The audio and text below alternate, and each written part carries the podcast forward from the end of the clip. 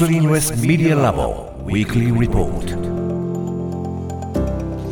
TBS ラジオが設立した音声メディアなどの可能性を追求する研究所 Screenless Media Lab 毎週金曜日のこの時間はラボのリサーチフェローで情報社会学がご専門城西大学助教の塚越健司さんに最新の研究成果などを報告してもらいます塚越さんよろしくお願いしますはい、よろしくお願いいたします。はい、よろしくお願いします。はい先ほどの電話の余韻がまだ残っておりまして、そうですね、私もあの、あうんのそうそうサブで聞いてましたけど、ええすごいなと思いました。もっと勉強しようと思いました。ねはい。気を引き締めて頑張ろうと思います。大人でね。そうですねその議はい論大事、はいうんさて今日はどんな話題でしょうか？はい、そんな今日はですね、えー今回は植物の音についてちょっとご紹介したいかなというふうに思うんですね。動物じゃなくて植物の音。植物そうなんですよ。結構このコーナーでは、うん今日でこれ203回目なんですけれども、そんなにやってんのこれ植そうなんですよ。植物ってほとんどお話下手したらゼロかなぐらい。むしろあの塚越さんが動物シリーズ名前をつけているぐらいですから。ラとかあと猫ちゃんとかね、うん猫ちゃんニュースとかっていうのをやってますけれども番組ね そうなんですけれどもね、い、ろんなあのトピックあの動物の音はやってるんですけど今回はちょっと植物ということで、はい。えっとですね、イスラエルはですねテルアビブ大学の研究者チームが、うん。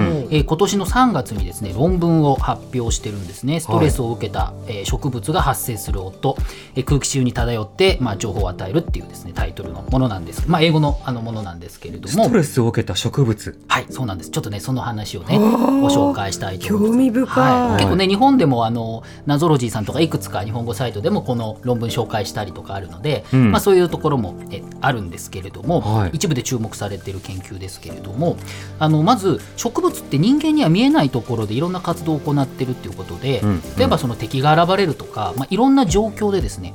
葉っぱの色変えたりとか、はい。あるいはその別の種類の昆虫を呼ぶためになんか匂いを発生させるとか、まあ、そういったことが知られているということで。天敵の天敵を呼ぶためにみたいな。そうですね、はいだから我々目には見えないんだけどいろんなことをやっているということで、うん。その中でもですねえー植物乾燥状態になると内部で気泡が破裂する、えー、とキャビテーションっていうんですけれども、はい。えーそういうですね、まあ、ちっちゃい音なんですけれども、うん音を発生させるっていうことも分かってるんですね。はい。でこれはですね人間には聞き取れない、えー超音波あの人間の聞き取れない、えー、と 20kHz 以上の音っていうのは基本的に超音波っていうふうに言われるんですけれども、うん。その我々の過聴音にない音を、えー発生させてるんだということが、えー分かったということなので、今回の研究ではですねトマトとあの植物のタバコ。タバコって植物ですよね、はいはい。葉っぱですよね、うん。このトマトと、えータバコに対していろんなストレスを与えて、えっと音を収録して、うん。まあ、いろいろ比較してみようっていう研究を行ったんですけれども、ストレスですか？はい、植物に。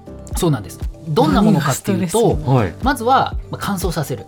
水を与えない。ああそれはストレスだ。はあはあはあな確かに。でもう一つはねあの茎をハサミで切っちゃう。もというねうん。状態で、えー防音環境の中で録音をして、えーいろいろなこう状態を、まあ、比較したんですけれども、う。はい。通常はですねほとんど音出ないそうなんですねそういう超音波のレベルで、あの音が出ないということなんですけれどもやっぱこのストレスの状態になるとその人間には聞き取れない超音波の周波体ってはい。ポップ音とかクリック音とかっていうですねまあその関節をポキって鳴らすような音というふうにまあ、これ超音波なのであの研究ではその少し人間の過聴音に落としてみると、うん。っていうような音もちょっと公開されてるんですけどまあポキポキっていう感じの音がクックまあ、クリックなんでまあまあ、ポキポキっていう感じですかね、はいはい音がしてでこれがしかも半径1メートル以上の範囲で感知可能でしたと。うん。でストレスを受けた場合はですね大体1時間にまあ11回から40回程度そういう音が鳴るんだと。はい。でさらに茎を切られた時よりも乾燥してる時の方が回数が多いしうん。タバコよりも比較するとトマトの方が音はよく出てるということでトマトは乾燥して水がないよっていう時にはですね私たちは聞き取れない音で、えーポツポツ音を出してるということなんですね。それが分かったということなんですね。うん。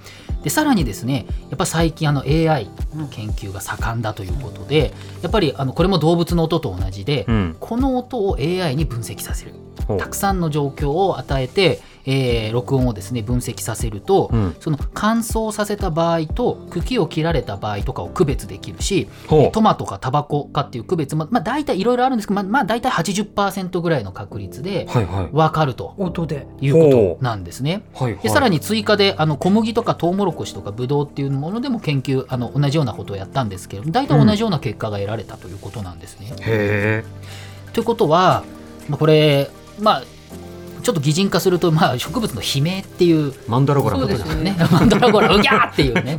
伝伝説の。ちょっと連想しますけど、はいはい。まあ、そうじゃなくてああ喉乾いたみたいな、そうですよね。うん。SOS 欲求というか。そうですよね。れ愚痴かもしれでない。も人間は聞けないんでしょ、うんそれ。我々は聞くことができない音それじゃあ誰に向けてそれは誰だと思いますか？やってるんだろう植物にとってコミュニケーションしてるのは我々じゃないですよ。人じゃない。昆虫とかですよ。昆虫。虫たとか。ちじゃないかと。例えばですね、あの専門家の方は特定の昆虫であると数メートル離れていてもこういう音を理解できると、ほうほう。まあ、聞く能力があるということですよね。うんうん。なのでその何を意味してるのかはまだわからない。はい。これは課題なんだと。いうことなんですけれどもそのいろんな状況でいろんな音を鳴らすとそれこそそのいい匂いをさせると例えばなんていうんですかねこう来てほしい時にある昆虫を呼ぶとかっていうことを多分植物はやってるわけですよね粉をさせるために、ね。あの虫に来てもらって、ね運んでもらうことで受粉するとか。そうですよね。ミツバチが来るように、蜜を甘くするように、うんもしかしたらこの音も単なる悲鳴じゃなくて、うんうん。何かコミュニケーションのツールなんじゃないかなと。まあ例えば虫に何かついていて、うん。それをちょっと地面に落としてくれると少し栄養が補給されるとか、そうですうね。ん。などなど。だからその音が何を意味してるのかちょっと今後の課題だっていうんです。けど考えてみると面白いですよね。無数のこう近くに虫もいるだろうし昆虫もいるし、まあ、その種あと植物の種類ごとにもよるだろうしなるほど。微妙な音の違いがあるっていうことだと思うんですよね。植物界の会話があるんだよね。そうだから機械がそうやってその AI で区別できるってことは、はいはい。やっぱしなんか我々には分からない、まあ、文法じゃないですけどし違いがあるっていうことで。でこれが分かると、はいちょっと我々として非常に面白いなとというか重要なのはですね、うんまあ、やっぱり人間には見えない植物の状態を音でモニタリングできるので、はいその例えば AI を使って常時音声モニタリングを行いますと。うんあと映像はちょっとね見るの大変です。で音をコンピューターにやってもらうと。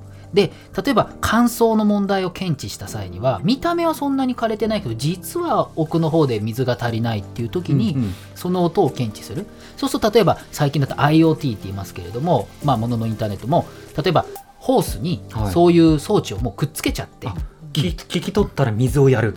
そうですね。自動水やり機自動水やり機を、えっと、することは可能だと思うんですよね、はいはい。ネットワークでくっつけちゃって、うん。うん。